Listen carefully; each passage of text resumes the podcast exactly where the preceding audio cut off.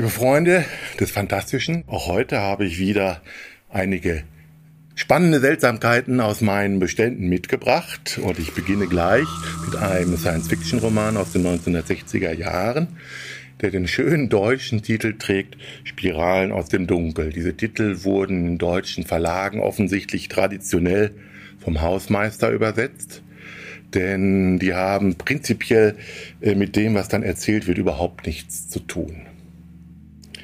Hier in diesem Fall, ich zeige nochmal das Band, ich liebe diese alten Bände sehr, die sind, äh, das kann man sich heute gar nicht mehr vorstellen, dass quasi über 100 dieser Goldmann-Taschenbücher vom selben Coverartisten in demselben Stil, diese schlicht abstrakte, gestaltet wurden. Der Inhalt erschließt sich nicht, also man muss sich dann schon mal ein bisschen ranwagen. Und in diesem Fall äh, ist das eine echte Entdeckung, die auf einen wartet. Es geht eben darum, dass einerseits der ehemalige Astronaut äh, Carvel, der bei einem Arbeitsunfall ein Bein verloren hat, jetzt äh, Trübsal bläst zu Hause und äh, in den USA spielt das natürlich und dann aber Zeuge eines äh, Phänomens wird, äh, eine Immerhin, es ist eine Spirale, taucht auf, ein, also die aber eigentlich ein Kraftfeld ist, die alles um sich herum quasi tötet. Und im Inneren dieser Spirale wird eine kugelförmige, äh, ein kugelförmiges Gebilde sichtbar und äh, Kabel gehört zu denen, die dann wieder reaktiviert werden für den aktiven Dienst äh, und dann auch diese Kugel bergen und öffnen und da liegen die Überreste eines Außerirdischen drin. Die Kugel entpuppt sich auch als Zeitmaschine. Die kann also die, damit kann man nicht nur durch Raum und Zeit fliegen, äh, durch, durch den Raum fliegen, sondern eben auch durch die Zeit. Und äh, Kabel wird auserwählt, äh, nach den Eigentümern zu suchen. Als einbeiniger Astronaut ist er entbehrlich und er ist sowieso ein bisschen todessehnsüchtig. Er will unbedingt diese Reise unternehmen.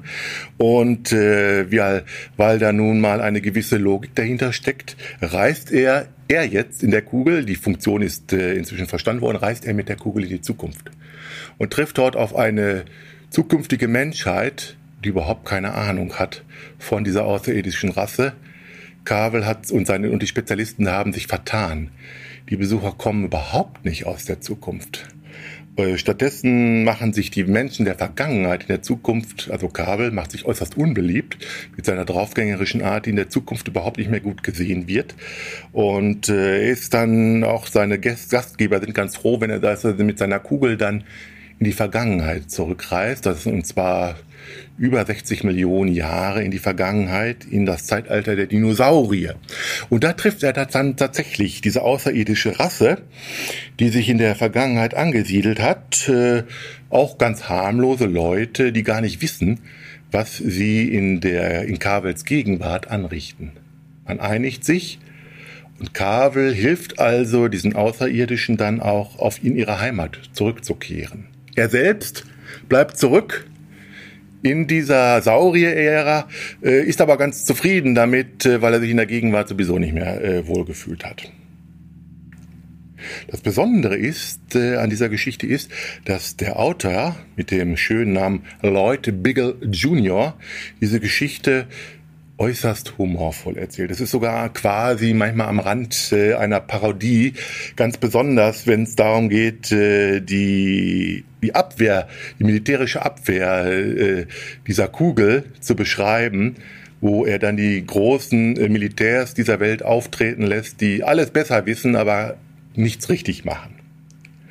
Biggle ist auch eine, also eine sehr interessante Gestalt. Äh, der hat keinen physikalischen Hintergrund oder äh, sonst einen naturwissenschaftlichen.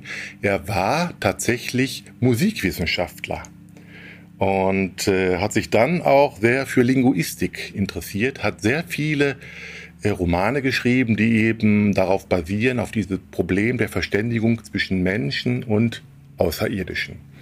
Hier bleibt er zwar recht äh, im Diesseits, kann aber, obwohl dieser Roman in drei Teile zerfällt, kann aber das Ganze so gut zusammenfassen, dass eine runde, spannende und vor allen Dingen auch im guten Sinne witzige Geschichte daraus entsteht.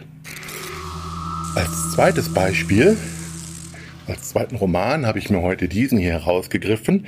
Der hat hier in dieser Erstauflage, die Anfang der 1960er Jahre in Deutschland erschienen ist, noch diesen nichtssagenden Titel Unsichtbare Parasiten. Die Neuauflage, die sich dann auch an dem Film orientiert, der zum ersten Mal 1955 gedreht wurde, hat dann den wesentlich äh, drastischeren Titel Die Körperfresser kommen. Als solchen kennt man ihn vielleicht noch. Also die Geschichte äh, spielt wieder mal in einem US-amerikanischen Provinznest. Oh, der Dorfarzt kommt gerade zurück. Äh, der Vater ist gestorben, der war da schon Arzt. Und äh, deswegen fängt jetzt der Sohn, Dr. Miles Bennell, gerade geschieden, ein neues Leben in der alten Heimat an. Eine Patientin macht ihn auf, eine, auf ein seltsames Phänomen aufmerksam. Sie sagt plötzlich von ihm, ihre Familie habe sich verändert. Die sehen alle noch wie ihre Familienmitglieder aus, aber das wären sie gar nicht. Sie würden sich sehr seltsam und sehr fremdartig benehmen. Glaubt natürlich der gute Arzt nicht, der glaubt dann an die übliche Erklärung, die bei der, gegen die er die Frau behandeln will. Nur im Laufe der nächsten Zeit wird er selber darauf aufmerksam, dass einige Menschen in seiner Heimatstadt sich völlig anders benehmen, keine Emotionen zeigen und irgendwelchen seltsamen äh, Aktivitäten nachgehen. Und was es damit auf sich hat, erkennt er, als, ein, als er mit einem Freund auch zusammen in einen Keller eine etwa menschengroße Schote findet. Und darin erkennt, entwickelt sich langsam ein, das Ebenbild des Hausbesitzers.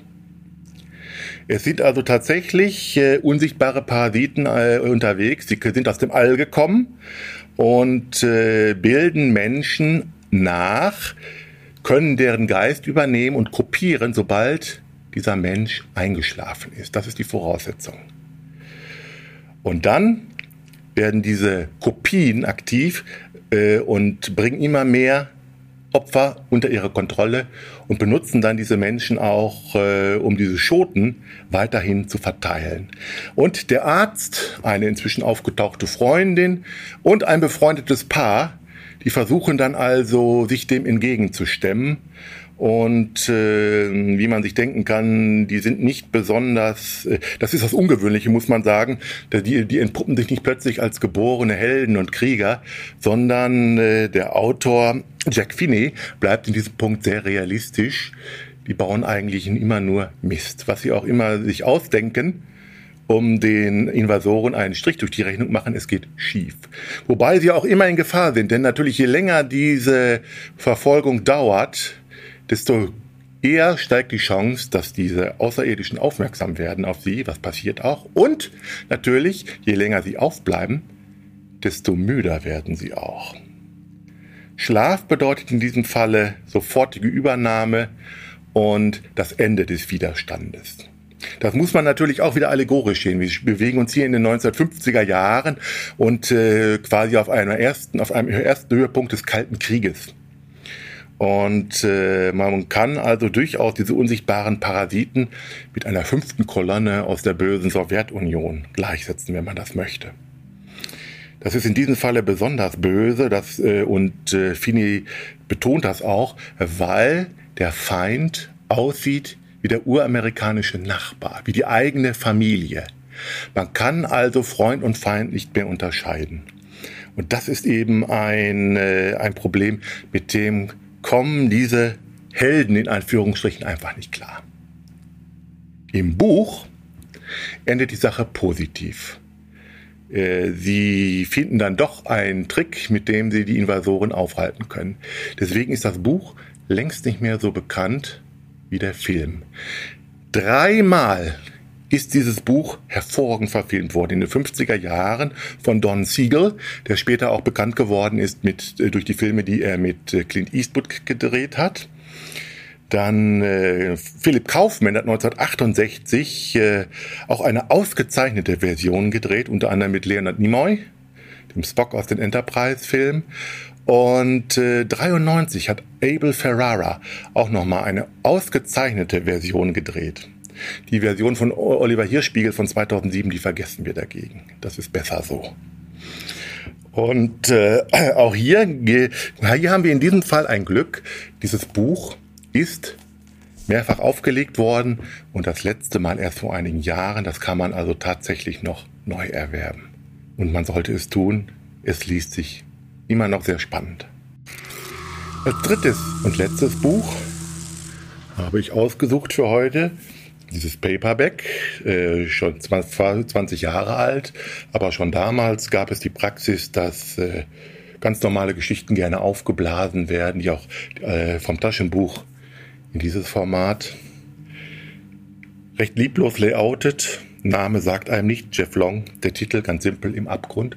Und trotzdem ist das eines äh, der schönsten fantastischen Werke, die ich äh, gelesen habe. Ist schon einige Jahre her, dass ich es zum ersten Mal gelesen habe.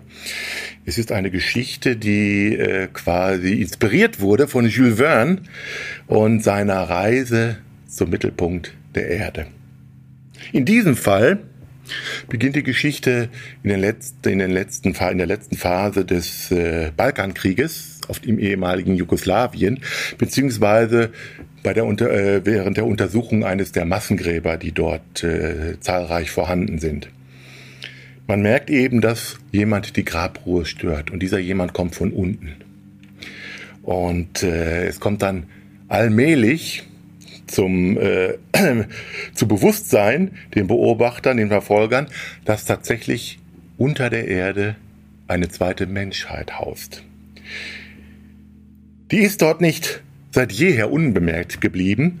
Es sind menschenähnliche Gestalten mit Hörnern, die also an den Teufel erinnern und äh, wahrscheinlich auch äh, das Bild des biblischen Teufels mitgeprägt haben. Sie benehmen sich auch entsprechend, indem sie seit Jahrhunderten immer Raubzüge an die Oberfläche über, äh, unternehmen und äh, Frauen und Kinder entführen, um sie dann in, in, der, in den Tiefen der Erden als Sklaven unter anderem äh, zu missbrauchen.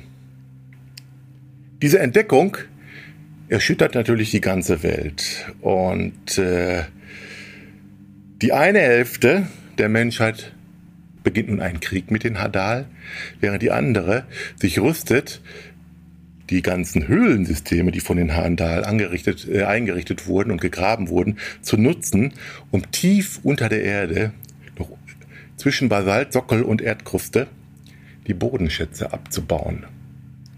Da stören die Hadal nur, die man dann also nach guter alter und bewährter Methode, wie unter anderem die Indianer, auszurotten beginnt.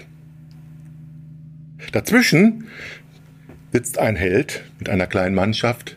Das sind Forscher, wie sich das natürlich gehört. Und die versuchen dann die Wahrheit herauszufinden. Wer sind die Hadal? Was treibt sie an? Und äh, was geht unter der Erde vor? Was treibt die Hadal plötzlich in Massen an die Oberfläche? In Massen, die durchaus auch krank sind. Da scheint also irgendeine Seuche zu herrschen. Ist diese Seuche womöglich schon von irgendeinem Konzern unter den Hadal ausgestreut worden. Es geht auch die, das Gerücht um, das sich natürlich als Wahrheit erweist, dass äh, eine andere Konzerngruppe schon mit einer Atombombe in den Untergrund gegangen ist, um die Hadal endgültig auszurotten. Die ganze Geschichte spielt sich denn jetzt quasi unter den, unter den Kontinenten und unter den Ozeanen ab und gewinnt eine Dynamik, die überrascht. Chef Long ist äußerst einfallsreich auf dem Gebiet und äh, man wundert sich im Grunde, denn der Mann ist kein, ist ein, quasi ein Spätberufener als Schriftsteller. Er war vorher nämlich Bergsteiger. Er hat zuvor auch einige Kriminalromane und Thriller geschrieben, die äh, auf dieser, äh, auf diesen Erfahrungen basierten. Im Abgrund ist ein gewisser Quantensprung, der ihm da gelungen ist und ähm, Deswegen ist es besonders schade, dass die Fortsetzung, Deeper heißt sie, in Deutschland nicht erschienen ist. Äh, der Mann hat sich wohl hier nicht durchgesetzt, was die Verkaufszahlen angeht. Mm, und wenn, dann müssen wir also zum Original greifen, wenn wir die Fortsetzung wissen wollen. Ansonsten ist im Abgrund auch als Taschenbuch erschienen und auch heute noch antiquarisch sehr leicht zu bekommen. Und ich kann, das ist quasi schon äh, ein, äh, mein üblicher Spruch, ich kann nur anraten, es mal mit diesem Roman zu versuchen. Es ist eine Überraschung, mit der man nicht rechnen würde.